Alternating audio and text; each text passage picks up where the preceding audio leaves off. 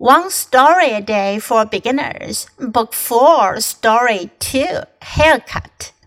My grandpa is 80 years old.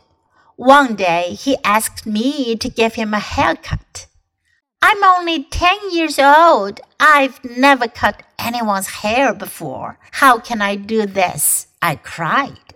But my grandpa said, Try it. You can learn. So I took the scissors and slowly I cut my grandfather's hair. Luckily, Grandpa didn't have much hair. 这个故事讲的是 hair cut 剪头发、理发 haircut. My grandpa 我的爷爷 is eighty years old 八十岁了。One day he asked me to give him a haircut. 有一天他叫我给他剪个头发。 give him a haircut. I'm only ten years old. 我才十岁呀。I've never cut anyone's hair before. 我还从来没有给人剪过头发呢。How can I do this? 我怎么做得到呢？I cried.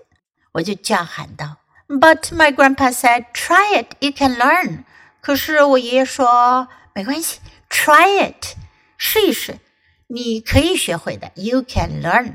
So I took the scissors. 于是呢，我就拿了剪刀，and slowly，慢慢的，I cut my grandfather's hair. 我就剪了爷爷的头发。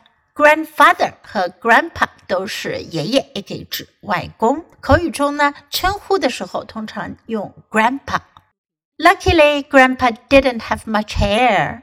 幸运的是， 爷爷可没有多少头发了。Now listen to the story once again. Haircut. My grandpa is 80 years old. One day he asked me to give him a haircut. I'm only 10 years old.